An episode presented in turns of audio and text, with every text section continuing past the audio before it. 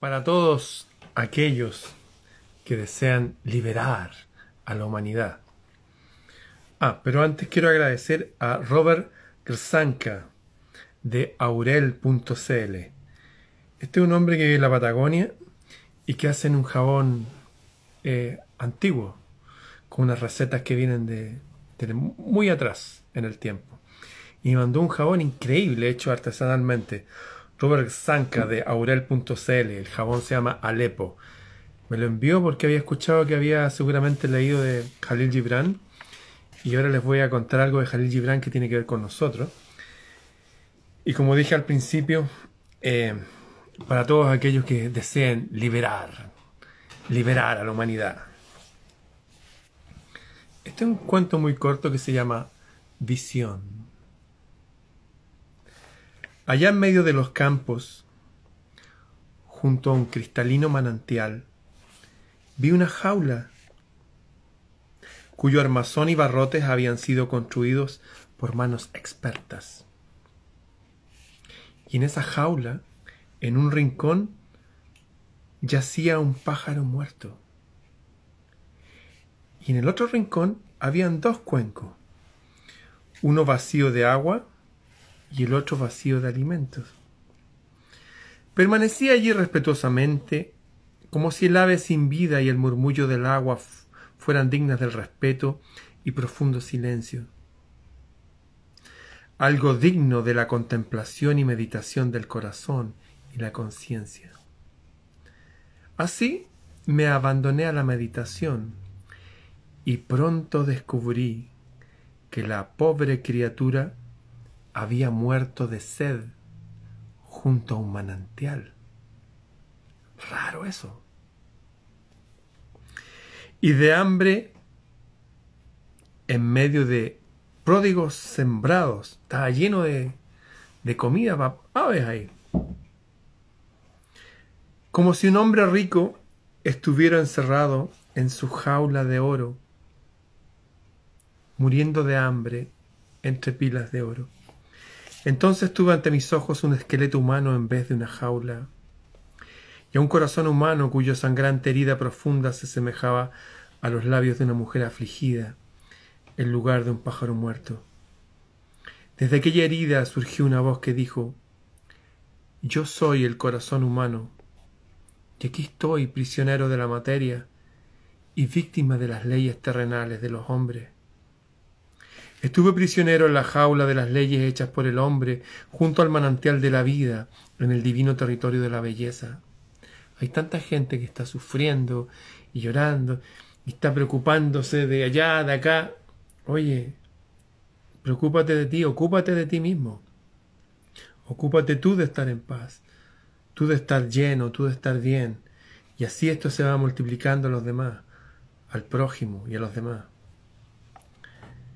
Perecí, que significa morir, desdeñado en el centro de la maravillosa creación, porque no quise gozar de la libertad prodigada por la bondad de Dios.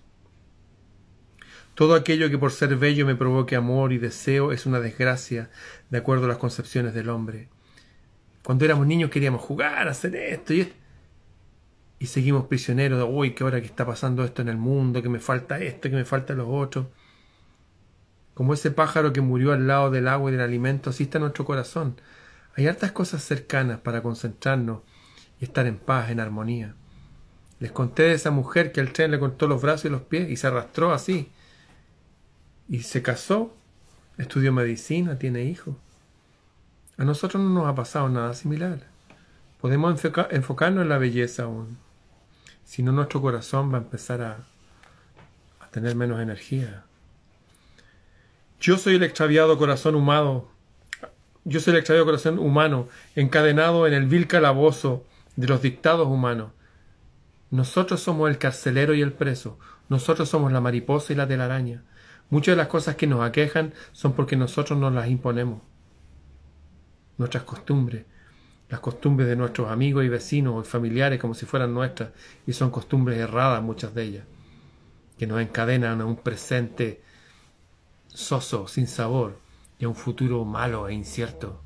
Eso no puede ser, no más.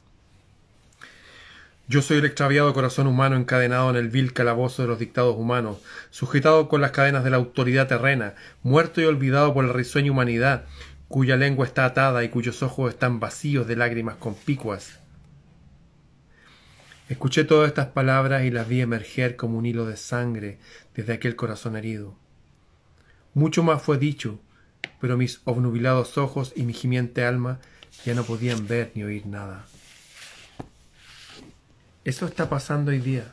Hay mucha gente que se está amargando y se está dejando morir. Estando habiendo manantiales ahí, habiendo comida ahí. Estoy hablando en lenguaje espiritual. Estamos vivos, demos gracias por eso. Estamos vivos, estamos aquí. ¿Por qué tenemos que perder las cosas que disfrutamos, quitándoles energía? Y entre ellas lo más preciado, nuestro propio corazón. ¿Qué es lo que quiere nuestro propio corazón, el centro de nuestra vida? ¿Saben lo que quiere el corazón? ¿No lo saben? Se los digo. Quiere estar en paz. Quiere estar tranquilo. Y desde ahí empezar a saborear la plenitud. Quiere disfrutar del sol, de que los llevemos a, mirar y sentir las estrellas. Quiere disfrutar del abrazo de un amigo, de jugar con alguien, lo que sea. El corazón simplemente quiere eso, estar en paz, en plenitud, en armonía. Y para eso está la naturaleza que nos rodea. Desde ir a mirar el cielo ahora, desde cuidar una planta todo el año. Pero todos aquellos que estamos alimentando nuestro corazón con miedo y con malas noticias y con eso, vamos a cosechar aquello que sembremos. El corazón no quiere eso, pero nuestra mente está encadenada a esta cárcel humana con sus dictados y sus expertos y sus cosas y sus planes a nivel macro para despoblar a la humanidad. ¡Wow! Bueno, en épocas iguales que, que esta, en el pasado, los grandes avatares que llegaron dijeron lo mismo. Lo más importante aquí es estar en paz. Quieren ser como yo, dijo un tipo que caminaba por el agua y que hablaba con la tormenta y resucitaba a los muertos. ¿Quieren ser como yo? Ustedes son como yo. ¿Quieren despertar ese poder? Sí, dijeron todos. Lo primero es estar en paz. No preocuparse por nada. Ni el trabajo, ni la ropa, ni la casa, ni la comida, ni el colegio de los niños, ni el dividendo, ni la cuota del auto. Tranquilo, no preocuparse por nada. Enfocar en la belleza de la naturaleza y conectarse con el reino de los cielos. Todo eso es lo que quiere el corazón humano. Les leí de Jalil Gibran, inspirado por este amigo Robert Granska de Urel.cl que me mandó unos jabones marca Alepo. Alepo es la capital de Siria. Bien, eso. Les recomiendo Jalil Gibran. Subí para descargar ahí en Planeta Celta mi grupo de Facebook para que lo tengan. Nos vemos. Chau.